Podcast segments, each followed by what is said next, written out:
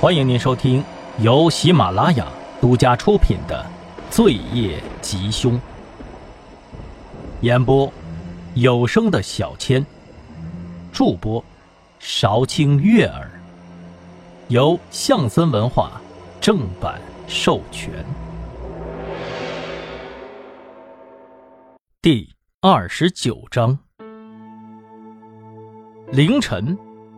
易星从睡梦中被电话吵醒，在易星伸手拿到手机的一瞬间，铃声戛然而止。易星揉了揉睡眼惺忪，眯起了眼睛，看到是袁浩的号码。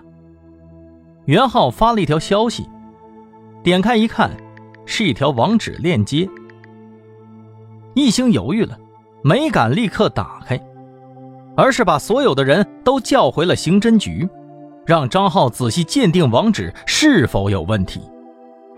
张浩噼里啪啦的在键盘上敲了半天，才点击打开那条链接。看到屏幕上出现的画面，所有人都皱起了眉头。这种网站有一个俗称，叫做“暗网”。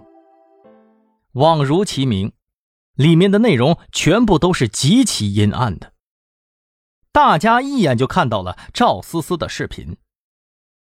袁浩给的链接指向的是一个 ID 叫做 Wolf King 的用户，他发布的是情色类的内容，大部分都是对幼女进行侵犯和侮辱虐待的。为了博人眼球，施暴者甚至会拿出啤酒瓶、棒球棍等物品塞入受害者的下体。有几个视频里，受害者最后都陷入了昏迷，不知生死。这个视频的作者在视频结尾大都提到了一个叫做“幼女俱乐部”的组织，而且声称这些视频都是他亲自拍摄的，欢迎大家加入体验。看着那个 ID，Wolf King，易星等人彼此对视了一眼，立刻。想到了一个人，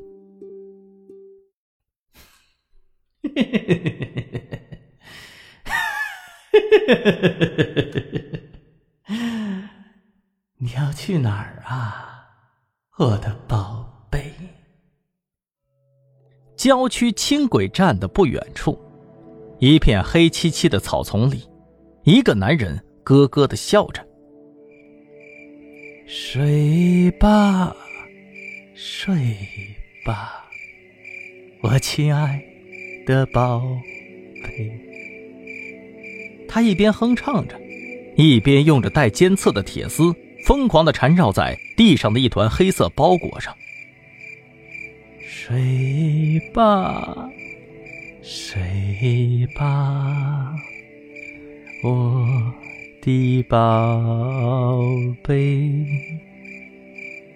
只见那个黑色包裹似乎是感到了刺痛，疯狂的抽搐着，含糊不清的呜呜声回荡在荒野，显得格外的诡异。哎，乖呀，睡吧，睡吧，我的宝贝。男子从旁边的布包里掏出了一团麻布。转身摁了下去，没过一会儿，地上的黑色包裹彻底的安静了下来。愿这世上一切幸福的愿望都归于你，我的宝贝。他拿出了一把刀，利落的在包裹上一划。扯下了一截滴着液体的东西，丢进了布包里，然后拿出了红丝带，扭成蝴蝶结，也丢了进去。睡吧，睡吧，我的宝贝。凛冽的风撕扯着男人变调的摇篮曲，他重新站了起来。拎起灰黑色的布包，扭曲的身影渐行渐远，最后消失在了黑夜里。滨海市的清晨，寒风把一宿未眠的汪旭东拍得格外的清醒。圣水别墅区，段天狼的宅邸看似是平淡无奇，但实际上，警察已经把周围地区全部包围了。在敲门没有回应之后，全副武装的汪旭东当机立断，直接带人破门而入。屋里屋外是一片死寂。警察上上下下仔细搜索之后，并没有发现段天狼的影子。李明耀率领的二队很快有了发现。李队，快来看，地下室里有扇暗门。一个警察报告说道：“暗门后面有个很长的走廊，还装修过，看起来不像是储藏室。”好，全体注意，戒备。李明耀说罢。率先走了过去，果然，里面是别有洞天。走过一条长廊道以后，出现了紧挨着的许多房间，房门都上了锁。李明耀挥了挥手，后面的防暴警察立即上前，咣咣咣咣踹开了房门。房间里面十分的狭窄，只摆放着一张小床，还有几个房间里面发现了毛发和衣服。衣服的尺寸很小，上面都是卡通图案。所有人注意，把证物通通都封存好，带回局里。是李队。与此同时，一兴跟着王旭东在楼上搜查。楼上的情况还算正常，暂时没搜出什么东西来。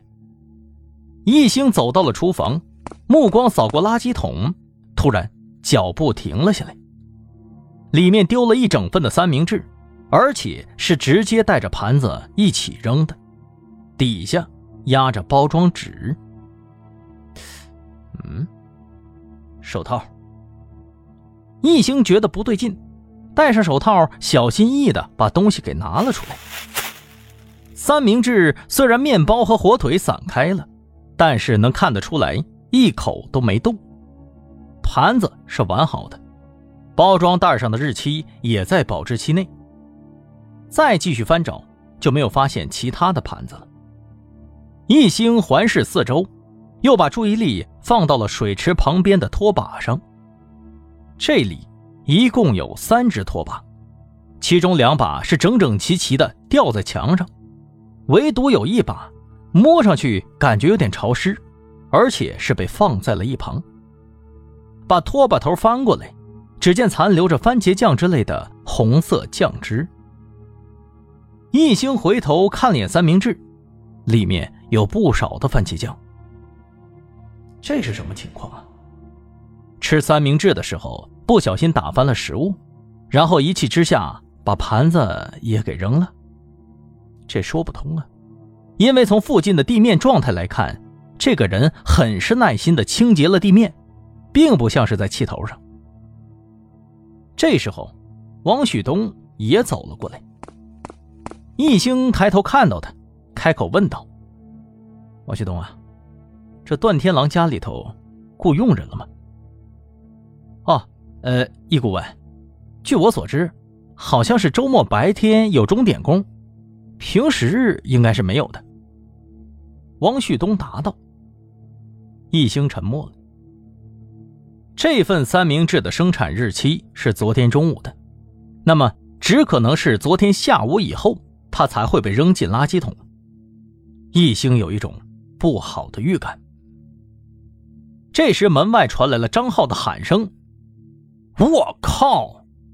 哎呦我去！邪了门了！他家这监控录像压根就没开过呀！监控室的灰都积这么厚了，那他妈的安监控干啥呀？”玩呢！就在这时，李明耀从地下室钻了出来，一脸铁青。王旭东赶紧上前接应师傅。只见李明耀摇了摇头，叹了口气，说道：“打电话让丁文璐过来吧。”易兴问道：“李队，怎么了？”我们在地下室的暗道里头。发现了疑似人体组织的碎块，暗道尽头的几间房间被焊死的铁门封住了。我们破拆之后，发现了两具死了很久的女尸。李明耀说着，点了支烟。在水泥墙上，有很多血迹干涸的抓痕。这里边躺着的，得是多么绝望的尸体呀！师傅，王旭东凑上前说道：“段天狼的批捕文件下来了。”李明耀点了点头，没说话。哦，对了，师傅，还有啊，嗯，丁文璐刚才说，他们的比对结果出来了几个？这倒是让李明耀一愣，问道：“啊，这么快？不是刚送过去吗？”“呃呃，是啊，师傅，啊，是因为这几个呀，都在走失儿童的那个 DNA 库里，文件我先放着了，我就带人去找段天狼了啊。”王旭东把怀中的文件放在了桌上，那一个个名字的背后，都曾经是鲜活的生命。易兴拿起了文件，简单的浏览了一下，发现这些儿童有一个共性，都是女孩，最大的才十四岁。我去，不好！快看这个，出大事了！易兴还在思考呢，这时候张浩举着手机跑了进来，上面正在播放着一条爆炸性新闻。亲爱的听众朋友们。本集播讲完毕，感谢您的收听。如果喜欢，记得订阅和打赏一下哟。